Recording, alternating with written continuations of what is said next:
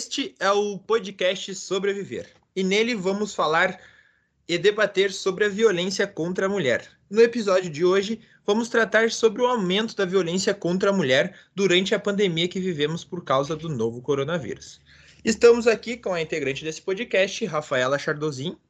Olá, gente, tudo bem? Estamos também com a nossa convidada, Ana Cláudia. Ela é coordenadora do Centro de Atendimento Jacobina de São Leopoldo, que opera no atendimento de mulheres em situação de violência. Eu sou a Ana Cláudia, eu estou coordenadora do Centro Jacobina desde 2017, então já faz mais de três anos. E como o Rafael mesmo colocou, o Centro Jacobina é um centro de referência no atendimento a mulheres em situação de violência aqui do município. Ele surgiu lá em 2006, quase junto com a, com a Lei Maria da Penha, né? E ele vem para atender as mulheres em situação de violência, né? E fazer um atendimento socioassistencial, um atendimento psicossocial, vamos dizer assim, às mulheres com o intuito de romper com o ciclo da violência, né? Então, já faz 13 anos que nós temos o centro aqui na cidade e a gente faz diversos atendimentos. A gente tem é, a incidência né, da violência contra a mulher, ela é um fato, um fato mundial, e aqui no Brasil principalmente, né? A cada sete horas uma mulher morre, né, vítima de feminicídio, ou seja, pelo simples fato dela ser mulher, a violência então de gênero. E no ano de 2020, agora, em relação ao ano de 2019, essa violência ela teve um aumento de 18%. E em abril deste ano, né, depois então da, do surgimento do novo coronavírus, essa violência né, e esses casos é, foram do, denunciados é, um aumento de 14% no território brasileiro. Só no Rio Grande do Sul, esse aumento ele foi de 73% em relação a 2019. Então, eu queria saber de ti é, a partir então do surgimento do coronavírus, é, como tu vê é, que essa violência teve este aumento tão grande, né? Por que, que tu acredita que esse aumento foi tão é, exponencial, digamos assim? Eu acho assim que a violência, como bem tu falaste, ela é um fenômeno, né? Ela acontece mundialmente. É importante falar que ela não escolhe classe, raça, uh, e muito menos a questão financeira. Ela acontece em todos os nichos. Uh, acontece a violência contra a mulher, né?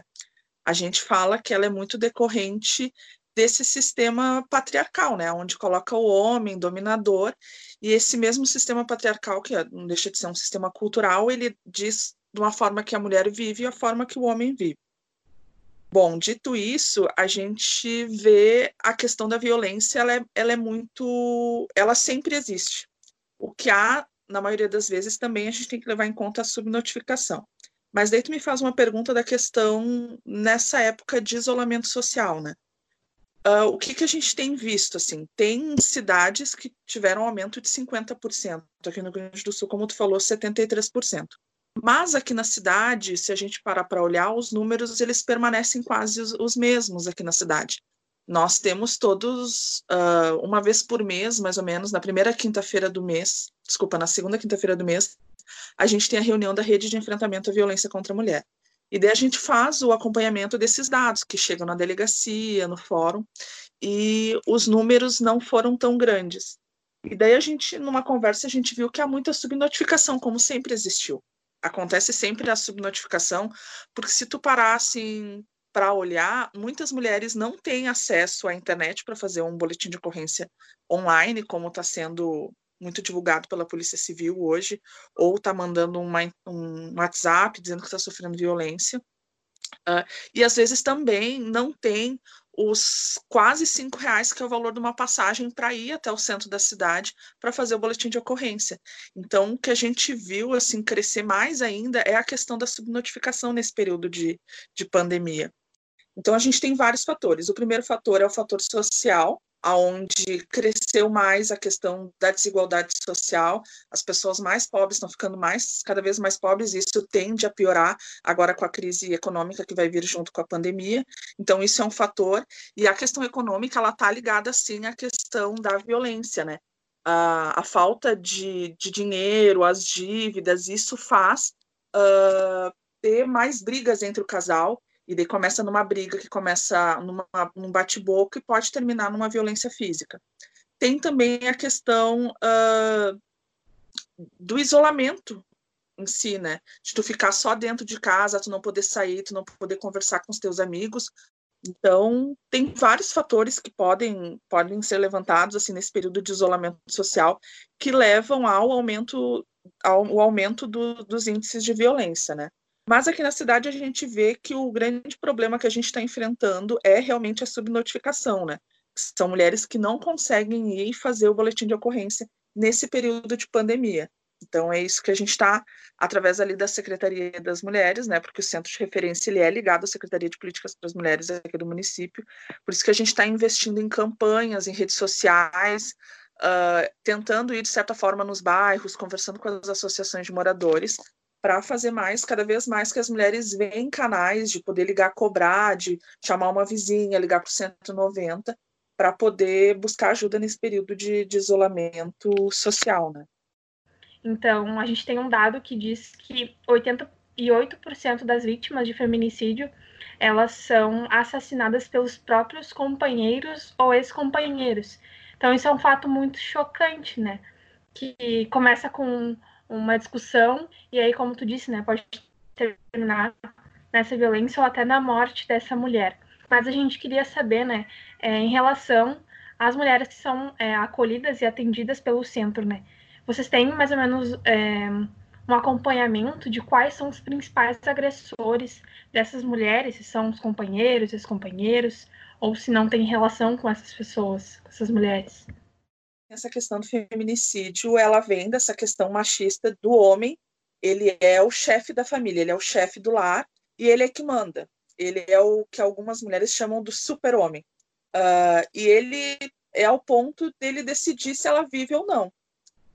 Uh, ali, o que, que a gente tem notado, assim, uh, a maioria dos casos que chegam no centro jacobina são de companheiros ou ex-companheiros que não aceitaram o fim da relação uh, ou que não gostaram de alguma atitude que ela possa estar tá tomando, ou seja, da maneira que está criando os filhos, ou se já entrou numa nova relação que ele não está aceitando. Uh, então, isso gera atos de violência, né? E daí acaba tendo agressão e logo, às vezes, em consequência, o próprio feminicídio. Mas nós tivemos um crescimento. O ano passado nós não registramos nenhum feminicídio na cidade, e esse ano a gente já teve dois e chamou atenção que os dois foram com armas de fogo. E isso, em discussões na rede, a gente leva muito também à questão do, da flexibilização da questão do porte de armas e dessa política de armamento da população. E isso é muito preocupante, por isso que nós temos, enquanto uh, defesa da política do não armamento, né, tendo em vista que às vezes uma discussão, se tu tem a arma em casa, tu vai matar a mulher. Então, uh, isso a gente fica um pouco preocupada. A gente teve uh, o feminicídio, só para vocês entenderem, ele é dividido entre um feminicídio tentado, que é a tentativa de feminicídio, e o feminicídio consumado, né? O ano passado nós tivemos várias tentativas de feminicídio aqui na cidade, uma questão de, de de possessão pela mulher que não leva em conta quais as, as consequências das minhas atitudes, né? Tipo, eu vou fazer isso porque ela é minha e ninguém tem que se meter. Então, isso é muito difícil. Os casos que a gente atende no Centro Jacobina, grande parte são de ex-companheiros, mas também tem um número que chama bastante atenção, que é a violência contra mulheres idosas, praticadas pelos filhos. E daí que uh, há uma linha bem fina que separa a questão da violência contra o idoso e a questão da violência doméstica contra o idoso.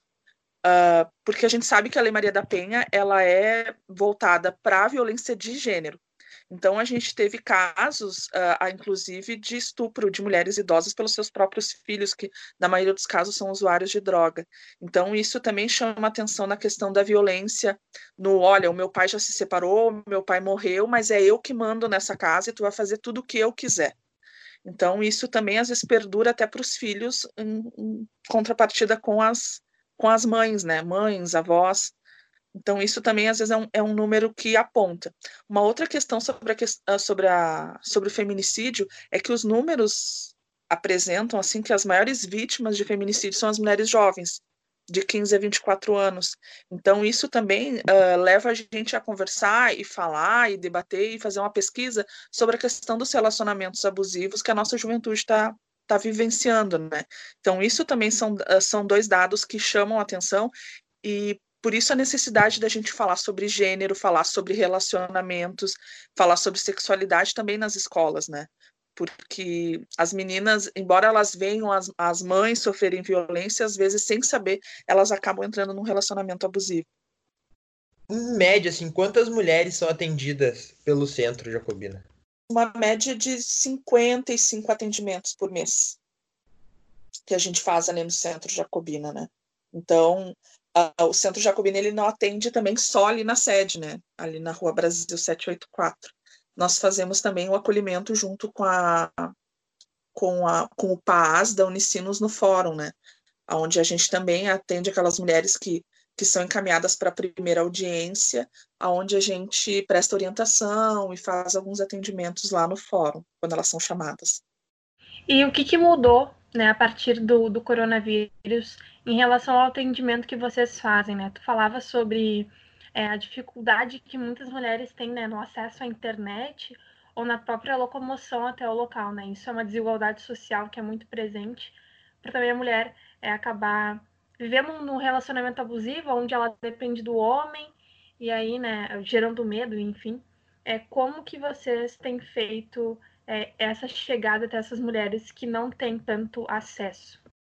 Atendendo as mulheres que são encaminhadas pelo fórum, algumas que a gente já fazia o acompanhamento ou que ligam para o nosso telefone, né?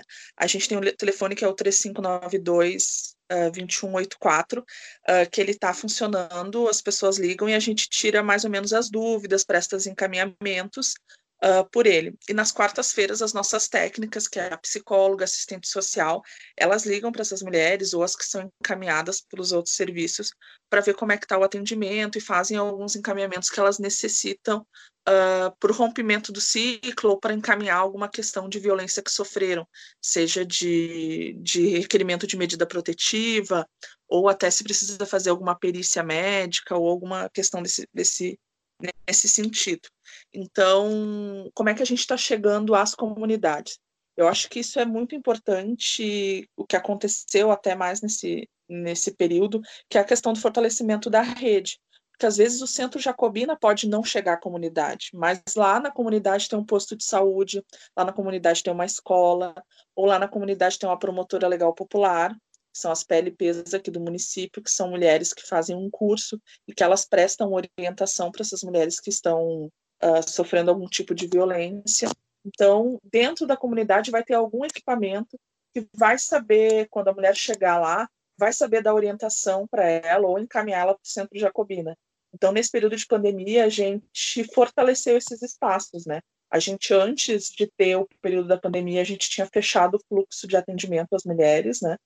Então, isso foi importante para a gente dialogar com esses outros espaços para eles poderem estarem uh, fazendo esse primeiro atendimento às mulheres.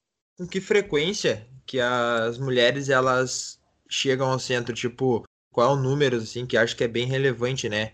Olha, o ano passado a gente fez 780 atendimentos no Centro Jacobina, assim, no ano. Mas é uma média de cinco, seis atendimentos por dia a gente tem faz muito também orientação pelo telefone, ou mulheres que chegam no fórum, ou que vão presencialmente lá no centro. Então, como eu falei, a média, mais ou menos, assim, é de 55 mulheres por mês. O ciclo da violência, a gente fala que é o... Às vezes, a mulher, ela entra numa violência que ela é cíclica. Porque, às vezes, começa uma discussão uh, ao ápice, que é a violência em si, Daí depois há o arrependimento por parte do agressor, e dele promete que ele nunca mais vai fazer isso. A mulher acaba, acaba perdoando, e quando ela perdoa, vem o período que a gente chama de lua de mel. Só que o que, que a gente atenta para aí? Que o problema da violência ele não foi uh, tirado. Não é somente com arrependimento que a violência não vai surgir mais. A gente tem que ver o que, que causou aquele ato violento e, a partir disso, fazer um rompimento daquilo, ver quais são esses atos. Então, o nosso trabalho é do rompimento e às vezes isso é difícil. É difícil porque às vezes a mulher ela não consegue entender que ela está numa situação de violência. Ela acha, olha, ele não me bateu. E daí a gente fala que não, que a violência ela se dá de diversos níveis. A própria Lei Maria da Penha, ela chama, ela apresenta cinco tipos de violência, que é a violência física, que é a que deixa marcas ou não, ele não precisa me deixar com o olho roxo para ser uma violência, basta tocar ou fazer me atirar um objeto, isso é uma violência física. Uh, tem a violência psicológica, que essa ela, ela é muito sutil, né? Mas ela tem grande estrago no psicológico da mulher, até mesmo para entender que ela está numa situação de violência e para sair dessa violência. Tem a violência moral, que é a da calúnia, difamação, a violência sexual, que também é muito difícil para as mulheres fazerem a denúncia desse tipo de violência, porque ainda é um tabu de se falar de sexo, e principalmente sexo quando não é consentido. Então, mulheres, quando vocês estão numa relação e vocês não querem fazer ter relação sexual e há uma, uma forçação de barra por parte do companheiro, isso é violência sexual, sim. E a patrimonial, né? Que às vezes isso também faz as mulheres perdurarem numa relação por, por achar que, olha, eu vou, ele diz que quando a gente se separar, ele não vai me dar nada, eu não vou ter condições de me sustentar. Então, isso isso tudo é um trabalho contínuo, que às vezes ela vai um, dois, três, quinze atendimentos, até que ela consegue romper com aquele, aquele ciclo e conseguir seguir adiante, né? Nós temos mulheres que já estão há meses indo lá numa uma vez por semana, se a situação é muito crítica, e que a gente faz o atendimento, presta orientação, levando em conta que a gente não chega com uma fórmula pronta para a mulher, a gente constrói com ela formas. Às vezes nós atendemos mulheres que uh, estão desempregadas, não terminaram o ensino médio. Então, para elas saírem daquela situação de violência é muito difícil, porque elas não têm, elas não conseguem ver uma perspectiva de caminhar com as próprias pernas. Então, o nosso trabalho, às vezes, ele é um pouco moroso nesse sentido, da gente ter que mostrar para ela que ela pode e construir com ela opções. Eu vejo que atualmente, né, nos últimos anos, é, a violência contra a mulher ela vem sendo discutida é, com mais amplitude, né? Nas mídias sociais e nas escolas, faculdades, eu vejo que é, isso é muito necessário, né? A gente dar voz para essa causa, né? Porque muitas pessoas não têm acesso ou até mesmo não sabem, né? O que, que é, caracteriza uma violência, né?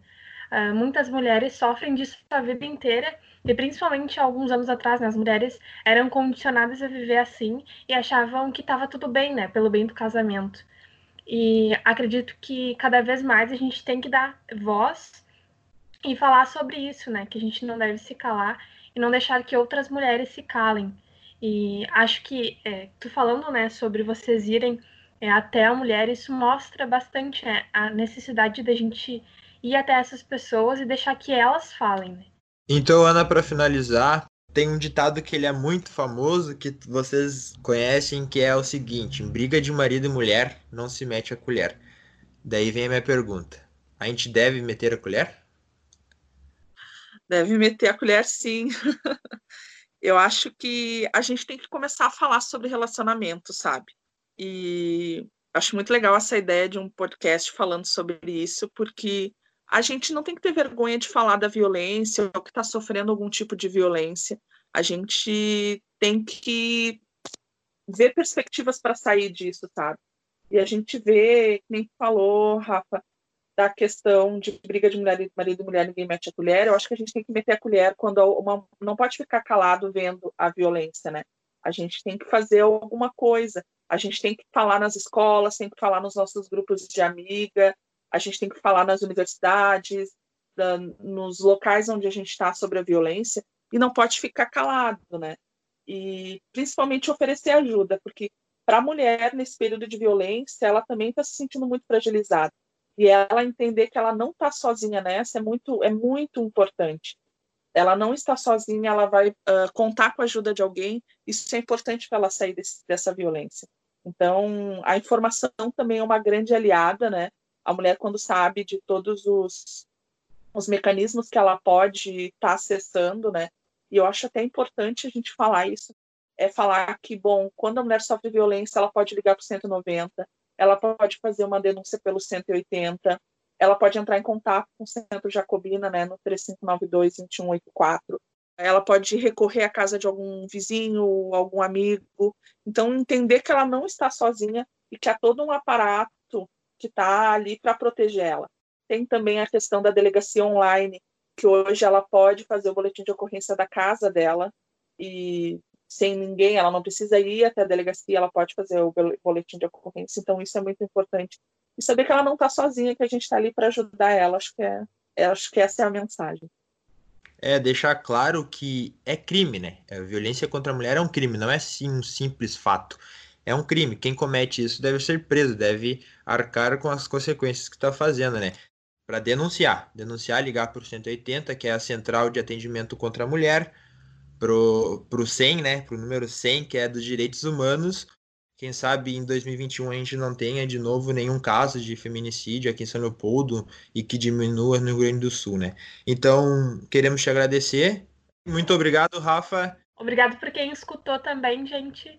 É, que a gente possa fazer dessa causa cada vez maior e abraçar isso, né? Sendo homem ou mulher, que a gente possa abraçar essa causa e defender as mulheres.